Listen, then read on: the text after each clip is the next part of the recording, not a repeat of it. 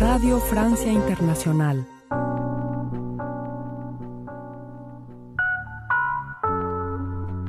Bienvenidos a una página a la vez con ustedes, Ángela Suazo, como cada martes a las 6 de la tarde, con una retransmisión los miércoles a las 8 y 30 de la mañana a través de esta RFI Santo Domingo. Este es un espacio para hablar de libros, de la magia de leer, del reto de escribir, compartir, contar, transmitir, de la oportunidad que tenemos todos de descubrir ese universo que se abre cuando aceptamos leer un libro y cuando aceptamos también la invitación a conocer voces nuevas para nosotros y voces que están escribiendo su propia historia. Hoy estamos aquí para compartir y conocer a Frank García.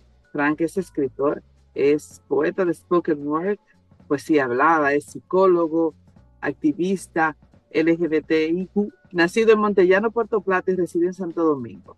Él se define como apasionado del cine, la música y sobre todo el rock de los 90, el gimnasio y el cross training. Así que ya sabemos, sus textos han estado publicados en varias revistas, periódicos y antologías, entre ellos la Antología Multicultural de Escritores Emergentes, la Comunidad Poética de la Generación 21, colección de cuadernos de frascos de paisaje de Editorial Muñoz Hecho, la revista Cineasta, el periódico Listín, entre muchísimas otras. Y actualmente trabaja en su primera novela, la cual abordará la experiencia de ser un hombre negro homosexual en el Caribe, la relación con los padres, la espiritualidad y la vocación. Así que tenemos la mesa servida. Vamos a conocer a Frank. Frank, bienvenido a una página a la vez.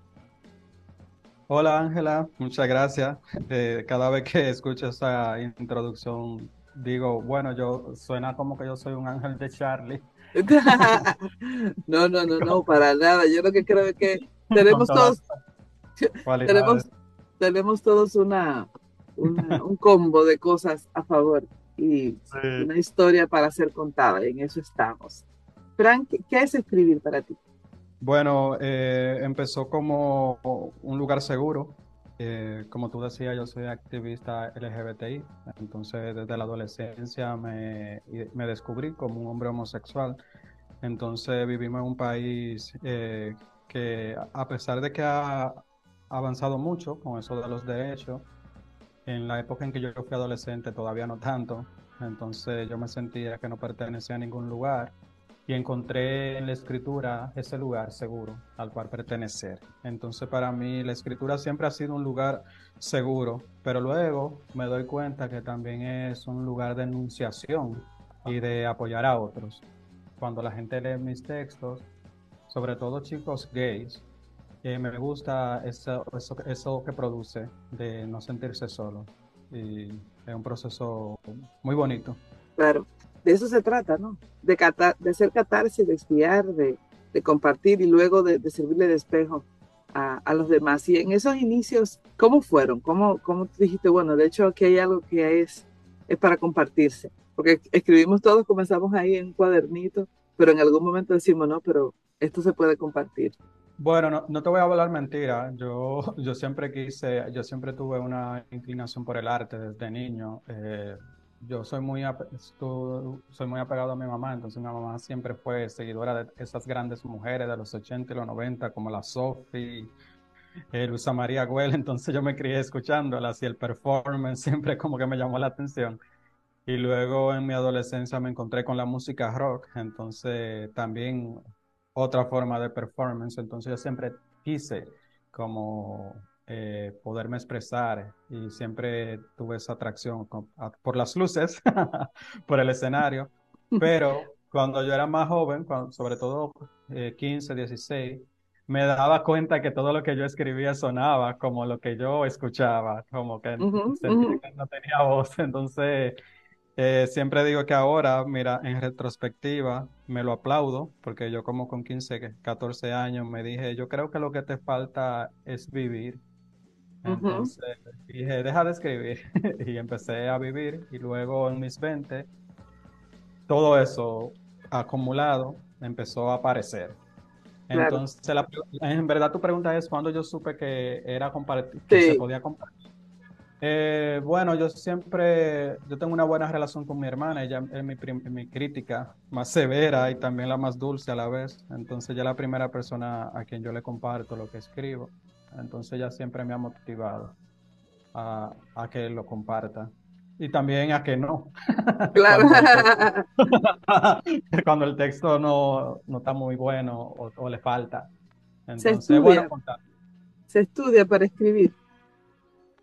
Yo pienso que sí, que se podría estudiar, pero ese es un tema todavía en nuestro país, no, no se da la carrera, ni siquiera a escritura creativa se da, pero yo pienso que se puede aprender. Yo hice un taller, un, un taller no, yo participé en, en un, sí, era un taller con. Claudio Mena, eh, de, de Editorial Moño Hecho, no sé si le Sí, conoces. sí, sí. Entonces, con Claudio yo aprendí algo que me cambió la vida y, y por eso cada vez que puedo lo menciono, porque él es uno de mis mentores y fue el poder del oficio, como la escritura es un oficio. Él fue la primera persona que yo escuché diciendo eso y en su taller teníamos que escribir un poema diario, entonces, durante un mes. Entonces, de esos 30 poemas, como me abrieron los ojos a que sí, se ¿Mm? puede tener oficio y se puede desarrollar la técnica, la, la síntesis y demás. Así que yo, yo soy de los que abogan que se debería enseñar en la, en la universidad. Sí, así es. En, que- en tu caso, ¿tú, tú escribes por inspiración o programas tu tiempo para escribir? Eh, yo soy un poco de las dos. Eh, como te decía, cuando, cuando aprendí eso del oficio, ya creo que eso nunca se me va a despegar. Entonces, esa, esa idea de que es un oficio y de que yo tengo que tener mi espacio, yo la llevo conmigo, pero también de repente a veces voy en, en el Uber o en el metro y de repente me llega la inspiración y digo, bueno, déjame aprovecharlo. Yo soy de las dos, como de, de inspiración y también de, de sacar el tiempo para hacerlo. ¿Se te da fácil? Por ejemplo, tú mencionabas ese ejercicio que hiciste de escribir poemas, eh, uno diario, imagino que con alguna guía o con alguna inspiración básica. ¿Se te da fácil escribir sobre, sobre asignaciones o, o necesitas la musa, ¿no? Esa- necesitas que te haya mordido algo primero. Ah, bueno, eh, si son vivenciales, también te voy a ser honesto, cuando son temas de, a través del eh, el yo, a veces tal vez mucha gente dirán que yo abuso del yo en, en- en mi trabajo Ujú, artístico, pero se me hace eh, más fácil y más, me siento más honesto cuando estoy hablando de alguna vivencia, de alguna claro. vivencia personal. Pero eh, yo siento que podría, pero te- me requiere más, como escribir de cosas que no, que no, he que no me han pasado. Me requiere más, como un proceso de investigación, pero en el lugar que estoy más cómodo es en lo vivencial. ujú. Ujú. A mí me pasa, a mí me pasa igual. Eh, Sí, igual uno lo hace, uno lo logra, ¿no? O sea, eh, digamos que técnicamente, pero, pero siente que su voz se escribe a partir de lo autorreferenciado o le roba por ahí alguna historia a alguien conocido. Ah, también sí. No, y aún así, en esas historias de desconocido, tiene- tú te tienes que, yo siento que me tengo que sentir identi- identificado, como, ah, mira, yo no, no he pasado por eso, pero tal vez si pasara por eso, eh, reaccionaría de tal forma. Entonces, tengo que conectar. Claro, y y ese, ese cristal con el que miramos es de- desde donde apreciamos o valoramos las cosas, ¿no? Igual sea nuestra o ajena, tenemos una Sí. opinión respecto a, a lo que está sucediendo. ¿Y cómo te va con los, con los bloqueos creativos? ¿Ha pasado, ha pasado así tiempo de sequía? Eh, tú sabes que yo he aprendido a, a escuchar mi voz porque vuelvo otra vez a la, a la introducción que hiciste de mí, como el ser humano tiene muchísimas aristas, entonces yo en lugar de frustrarme cuando no tengo de qué escribir y lo que yo digo, bueno, ahora es momento de ir al gimnasio, ahora es momento de leer un libro o es momento de salir con amigos, entonces trato de no, no hacer una frustración de eso porque yo no siempre estoy en el rol del escritor, entonces a veces como que forzamos y yo pienso que la vida no se trata solamente de, de cumplir un rol. Al igual como yo no puedo estar el día entero metido en el gimnasio, tampoco puedo estar el día entero pretendiendo que voy a poder escribir. Entonces he hecho las paces con esos momentos y digo, bueno, ahora la- eh, no tengo la inspiración o la intención de hacerlo, no pasa nada, como mañana ¿Cómo, lo hago. cómo ha sido la transición hacia la narrativa? Eh, de la poesía a la narrativa, eh, te, te soy honesto, eh, la poesía tiene como un poder de la inmediatez y de contarlo y de la brevedad que eh, es muy bonito. Luego en la narrativa yo pienso que hay que dar muchos detalles. Hay gente que no da mucho, como sea, pero ha sido un proceso retador, pero al final las historias se- deciden cómo quieren ser contadas, por lo menos en mi caso, como a veces Eh, yo quisiera. ¿Tú eres Ujú. un escritor de brújula o de estructura? Esa novela, esa novela ya está, ya está conceptualizada o está dejando, o se está dejando fluir. eh, ya yo la conceptualicé, ya yo la tengo en mi cabeza, pero cuando me siento frente a la página, a veces los personajes van por, por lugares que yo no pensaba y, y, y es un proceso bonito, es un proceso como que te sorprende.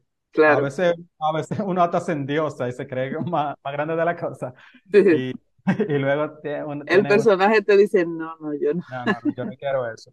Como tiene vida propia.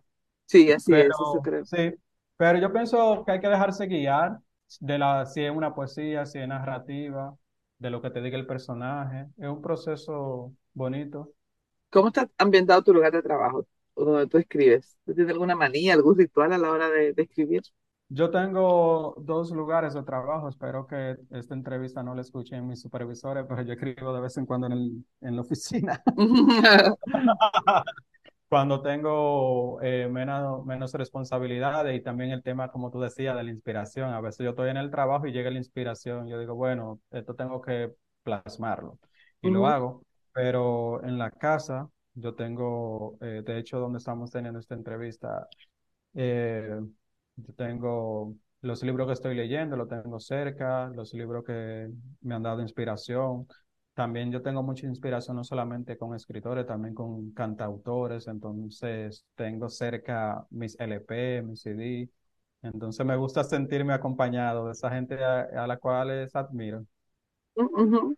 Sí, es un ritual, como no, ellos no están aquí, pero yo lo siento, siento esa energía.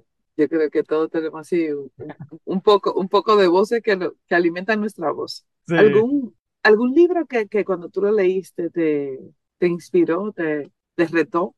Que tú Bueno, dijiste, bueno, como escritor, uf, quiero escribir esto, ¿no? Sí, en la adolescencia, y, y me doy cuenta que le ha pasado a muchos escritores de mi generación, nos encontramos con Cien años de soledad de Gabriel García Márquez y con La Casa de los Espíritus de Isabel Allende y como que fueron una invitación. Pero luego a mí me pasó algo muy interesante con eh, Oscar Wilde de Juno Díaz. Y fue como, yo siempre lo digo como eh, un autor que me dio el permiso de identidad, de poder hablar de mi campo, de Montellano, porque esos referentes, eh, por más cercano que uno lo sienta, siempre son, en verdad son lejanos, como que no retrataban mis realidades.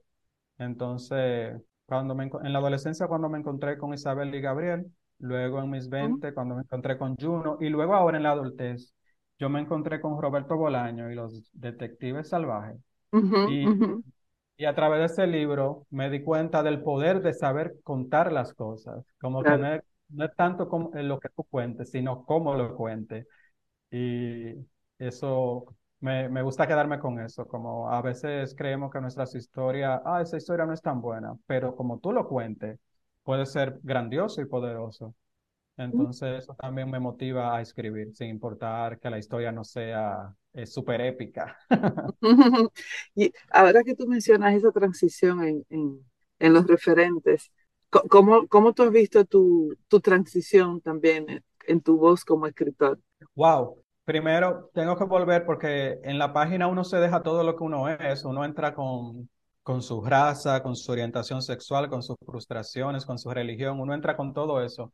Entonces, yo pienso que mientras más uno va sanando su, el ser humano que uno es, la página va evolucionando. Entonces, yo recuerdo que yo escribía en un closet. Mi, mi- Sí. mis escritos no estaban abiertamente en el closet eh, de mi orientación sexual. Ujú, Entonces yo recuerdo el momento en que el, el texto me dijo, tú no estás siendo honesto. Sí, sí, Cualquiera se, puede- eh, se reiría, pero realmente el sí, texto me claro, me claro sí. me dijo, tienes que ser más honesto porque lo que estás escribiendo no va acorde con quien tú eres. Claro. Entonces he, he visto ese crecimiento Ujú, y, y luego pasa algo poderoso. Eh, las vivencias van más allá de quien le escriba yo puedo escribir desde mi punto de vista como un hombre gay, pero tú como una mujer heterosexual, estoy asumiendo, no, no sé, pero quien, quien, quien me lea no tiene que ser un hombre homosexual, como que Por supuesto. luego las experiencias son universales y eso me parece tan bonito como que nos une.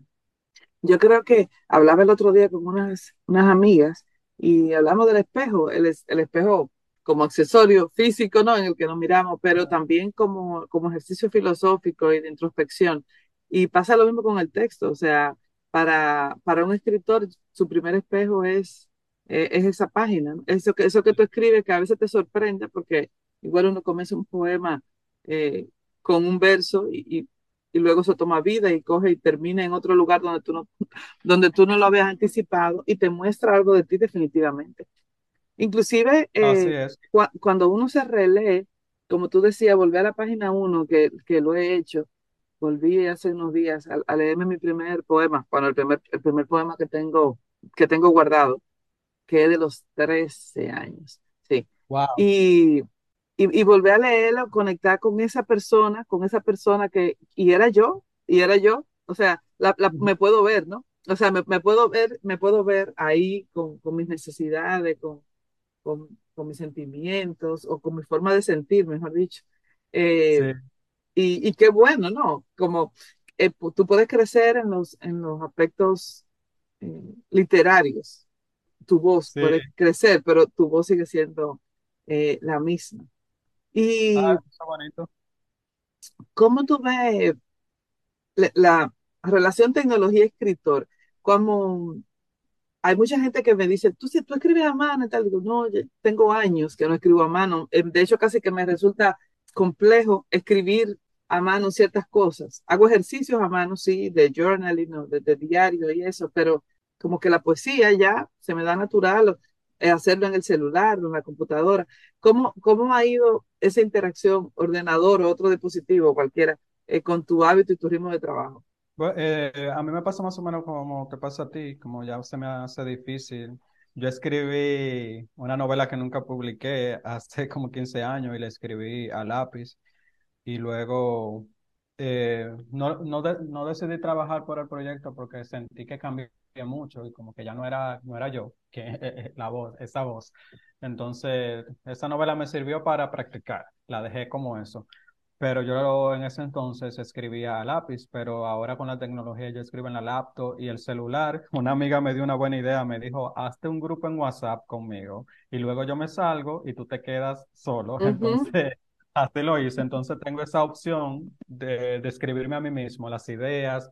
Como te decía, si voy en un taxi, si voy en el metro, si voy camino a Puerto Plata, en una guagua, y me llega una idea, empiezo a escribirla ahí y luego la paso al laptop. Yo me llevo muy bien con Con la la tecnología, tecnología, es una, sí, es una buena herramienta.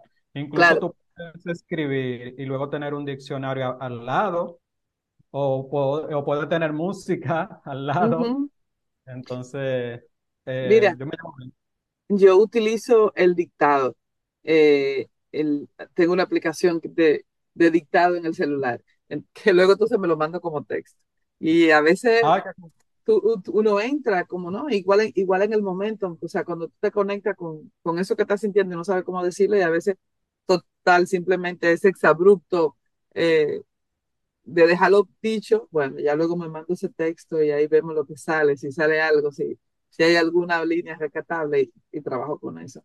está bacano y, y bu- gracias por compartirla. Sí, tengo otra, Sí, otra herramienta. Yo me mando muchas notas de voz también. sí, sí, claro que sí. Tú sabes que una de las preguntas que más me gusta a mí es, ¿para quién escribes? Esa es una pregunta en verdad poderosa y Eh, me parece que te lo comentaba ahorita, como todo empieza como un proceso tan íntimo y tan individual, pero luego es, dema- es poderoso cuando la gente se identifica y cuando la gente dice, wow, eso que tú explicaste eh, me dio, dio voz a algo que yo sentía. Entonces, eh, yo estoy consciente de, del poder que tiene, pero a la vez me da miedo pensar en que debo escribir para alguien, porque ahí sí me llega bloqueo, porque em, me pongo en contacto con una parte de mí que no es muy linda, que es el ego. Entonces, cuando mi ego dice, esto tiene que gustarle a tal persona o a, tales personas, como que no fluyo.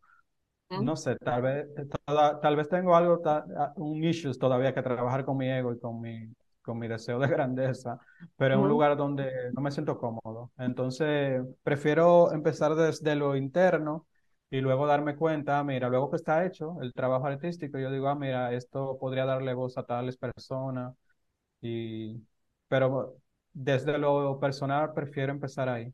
Pero luego, lo que decíamos ahorita, el texto cobra vida y empieza a tocar personas que tú dices, wow, esto me supera. Claro, claro. Y también hay algo que, me gusta que lo, que lo, que lo mencionas así con, con tanta sinceridad, con el tema del ego del escritor frente a, a que guste, ¿no? A que guste lo que hacemos, que igual uno lo puede hacer para uno, pero hay algo dentro de uno que tiene la esperanza de que, de que gente se identifique con eso, que lo reconozca o que lo sienta. Pero también sí, como en ese momento en el que decimos, eh, sabes que está en mi voz, o sea, esto fue lo que yo escribí, esto es lo mejor que pude haber hecho en este momento, bajo estas circunstancias y con el conocimiento que tengo, así que yo lo defiendo, lo defiendo a capa y espada, o sea, como que es un poco una combinación de cosas. La crítica siempre, la crítica siempre es mala.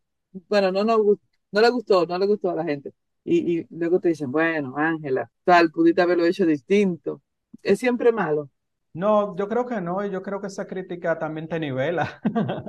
Como tantos aplausos, tantos aplausos te hacen tonto. A veces yo pienso así, como toda la tanta adulación, como que tampoco me gusta. Eh, mi mamá va a escuchar eso y me va a dar un boche, pero yo no, yo no le enseño mis textos a ella, porque a ella siempre le encantan todos. Entonces, yo trato de tener eh, un grupo de personas a las cuales eh, mostrárselo antes de publicarlo. y cuando digo publicar, no solamente me, refiero a libros o periódicos, también publicarlo en las redes, porque también en la época Sí, entonces te mencionaba mi hermana ahorita, como yo confío en su punto de vista y también luego yo soy quien decide. Pero la crítica no me parece mala. A mí lo que no me gusta es la violencia. Hay gente, a mí no me gusta eh, que me den eh, consejos que yo no pedí, también te digo. y, y, y, hay de, y, hay de, eso. Hay, gente, hay de eso. Sí, hay, gente que se acerca y te dice cosas sin tu pedírsela, entonces ya me parece como un poco. Mira, un poco igual hay gente que el otro día me pasó que le estoy entregando el libro nuevo a alguien. O sea, la persona no tenía un minuto completo con el libro en la mano y ya me había criticado dos cosas. O sea, ya para el, minuto, para el minuto y medio, pues ya tú sabes que ya yo tenía una lista de recomendaciones, que tú sabes que yo te lo estoy diciendo porque te quiero mucho. Pero esto debió haber sido X y tal, y tú debiste haberte puesto esto y tal. Digo yo, mira, en el momento yo casi que, digo yo, yo quería tener 15 años para arrancarle el libro de la mano y hacer una, y hacer una esa, porque en el fondo eso fue lo que sentí. Pero por eso también hablábamos un momento de la coherencia con, con lo que somos. Escribimos escribimos casi que en primera línea para nosotros y ya luego queremos tocar a otra persona y si lo reconocen bien y si no, y si no también. Sí. Ah, y es bonito saber, eh, es bonito saber que te ayuda a sanar. Claro, claro. Hay partes de uno que todavía uno la debe trabajar, como la crítica, el que, no, el que el, habrá personas que no le guste y está bien, no pasa nada. Está bien escribir lo que se, lo que se vende o vender lo que se escribe. Yo admiro a las personas que, que escriben lo que se vende, pero a mí no me sale por lo que te decía anteriormente, porque no un lugar, no me siento genuino, como yo, yo eh, te digo, yo involucro en mi proceso de, de, de, escritura, en mi proceso escritural, yo involucro todo lo que yo soy. Como el, el, el, mucha, el hombre que está escribiendo poesía es el mismo hombre que va al gimnasio, que se lleva bien con su hermana, que, que tiene su pareja, ¿tú me entiendes? Entonces, eh, yo no puedo separarme, entonces yo prefiero escribir y luego vender eso, porque de hecho hasta, hasta la crítica las, eh, es mejor como tú las recibes, porque no es lo mismo que te critiquen por algo que tú eres y que ya tú lo aceptaste en ti, que que te critiquen por algo que estás haciendo por vender. Claro, claro que sí. No, la motivación es la misma. ¿Qué le dirías a alguien que, que dejó de escribir?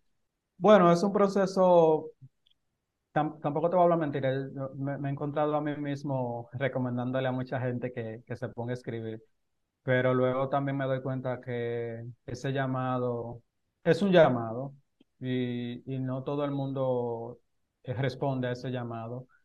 pero hay mucha gente que escribe bacanísimo, pero no lo ha, no lo quiere hacer por cualquier otra ¿Mm? razón.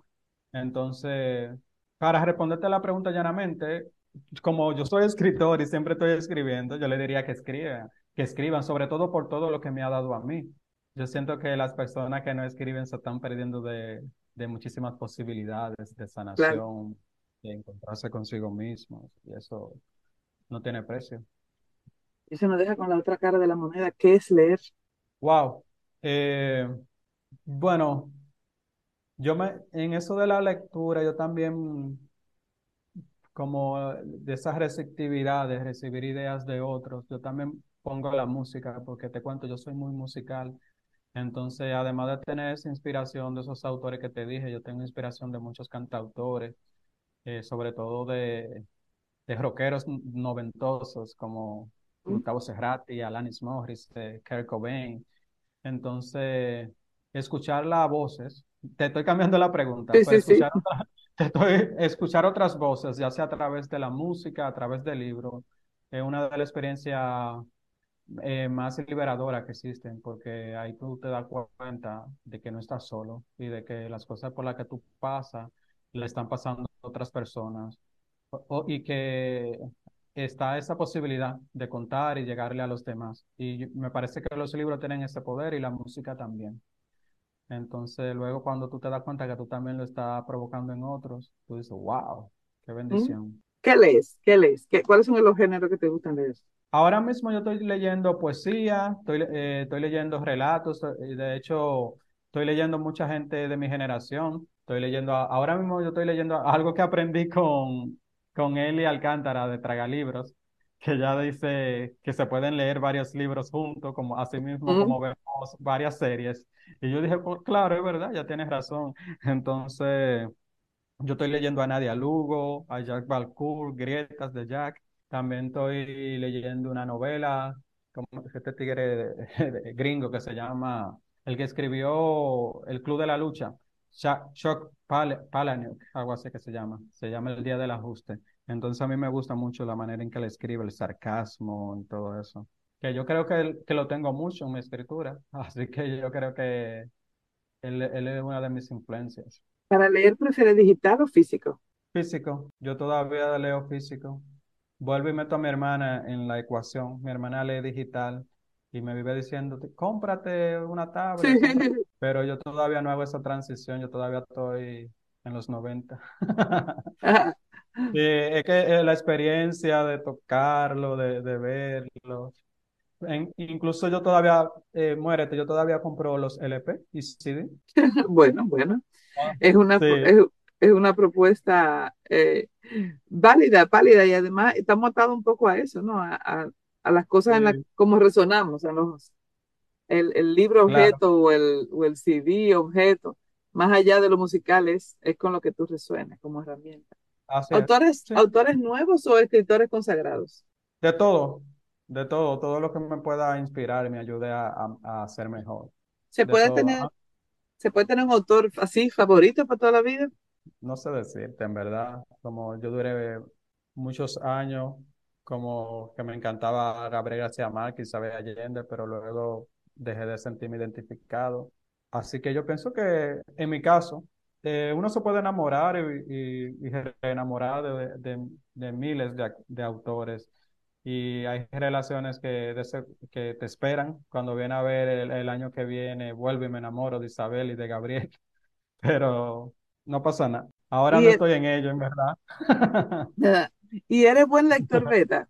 Tú te, ha- has comentado varias veces de la gente a la que tú le confías tu, tu texto y, y ahora la pregunta es a la inversa. ¿Tú, tú le puedes eh, eh, servir de lector beta a, a otro? ¿Disfrutas hacerlo, leer los textos crudos cuando todavía no han tomado forma? Sí, yo lo disfruto y creo, bueno, al final uno, uno se comporta con los otros autores como a uno le gustaría que se comportaran con uno. Yo soy muy respetuoso, como a mí me, a mí me gusta leer esos textos crudos, como tú mencionas, y luego tener el diálogo con el autor, como para que me explique, para yo explicarle, a ver si entendí su, lo que él quería expresar o ella. Y, pero yo soy, trato de ser muy respetuoso, así que yo siento que yo sería muy buen editor porque a mí me gusta la conversación. Yo no le devuelvo, cambia esto, quita esto, no. A mí me gusta el diálogo, otra vez te digo, el diálogo, como ese proceso autor y editor tiene que ser de conversación. Entonces, yo busco eso cuando, cuando empiezo un trabajo con un editor. Yo hago mi proceso de reclutamiento, yo saco mi parte de psicólogo industrial y cuando, cuando voy a, a, trabajar con alguien, lo invito a un café o un trago y ahí hablamos y ahí yo sé si, si, si, si va a ser una persona con la cual va a ser bonito trabajar o con la cual no. Y me lo respeto también, porque hay gente con la que uno no hace el eh, eh, eh, equipo y no pasa nada tampoco si pudiera pedirte algunas recomendaciones de lectura para que nuestros escuchas puedan eh, conectar y conversar. Yo recomiendo, como te dije, estoy leyendo a Nadia Lugo y La mirada limpia. Son unos relatos que me han encantado. De hecho, me sorprendí porque yo fui con un prejuicio, eh, un prejuicio tonto del género. Estoy siendo honestamente posible. Y, y sus textos me parecen que superan que hayan sido escritos por un hombre o por una mujer. Son pues es una cosa que me gusta mucho. Como yo me olvidé de ella mientras lo leía y eso es bacano. Claro, claro que sí. Yo la recomiendo a ella. Eh, ¿a quién más? Eh, vuelvo y recomiendo a, Bolaño porque lo que me pasó con él es realmente muy poderoso, como a veces hay mucha gente que es muy severa con lo que escribe. Dice, ah, esta historia es muy plana, es muy sencilla, pero eh, con Bolaño yo aprendí eso, no es que se, no, es, no es la historia, es como tú lo cuentes. Entonces, eso es poderoso, así que yo siempre recomiendo la, la, la, su poesía y su narrativa. ¿Renunciarías? ¿Tú entiendes la vida eh, sin la escritura, sin la literatura? Yo no puedo, yo ahí le compro la idea a Capote, a Truman Capote, ya somos esclavos de este amo. Entonces ya yo no me veo dejando de escribir porque, eh, como te decía, ese muchacho homosexual que, que no se sentía, que pertenecía, le debe mucho a la escritura, entonces yo no quiero ser ingrato. Ahora que estoy sano, no la voy a abandonar. bueno, y con eso, con eso nos despedimos por hoy. Gracias, Fran, por acompañarme, porque hicimos posible, ¿verdad?, ponernos de acuerdo y lo logramos. Finalizamos esta entrega de una página a la vez. Cada semana nos encontraremos aquí los martes a las 6 de la tarde y los miércoles a las 8 y 30 de la mañana a través de esta estación. Recuerda que estamos en la cuenta de Mixcloud bajo el usuario RFI Santo Domingo y disponible en todas las plataformas de podcast. Sigan ustedes en sintonía con esta frecuencia y hasta la próxima. Un abrazo.